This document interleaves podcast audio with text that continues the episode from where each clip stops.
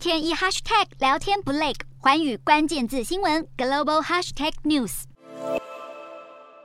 好几艘气势如虹的军舰结束了远洋任务后，停靠在以色列的第二大港口海法港的码头内。海法港处理全以色列将近一半的海运物流。这个港口今年被印度与以色列企业联手以三百五十五亿新台币买下特许经营权。而这一笔交易其实让美国政府松了一口气。美国政府会这么在意海法港的经营权掌握在谁手上，正是因为这一座位于地中海最东端的港口，除了是以色列最重要的商港之一，还是美国海军第六舰队经常停靠的海军基地。在二零一五年海法港计划扩建期间，由中国政府掌握大部分股权的上海国际港务集团获得海法港二十五年的营运权，并从二零二一年九月开始营运，因为他们向以国政府承诺会投注新台币五百多亿元，把海法港扩建成全国第一大港。美国担忧中国会在港口内新建监控设施，监视美以两国海军动向，因此要求以国政府重新审视与中国的协议，并加快速度处理海法港经营权标案。终于在今年，印度与以色列联手，以新台币三百五十五亿元拿下标案。买家是在印度境内经营十一个港口的阿丹尼集团与以色列化工物流公司加朵集团，他们分别出资七十趴与三十趴，拿下海法港到二零五四年的特许经营权，这才平息了美国对于中国监控的疑虑。有战略专家表示，印度已经意识到中东区域的重要性，因此透过进军以色列市场来大幅降低最大敌人中国在中东地区的影响力，努力缩小中印两国在全球各地的势力差距。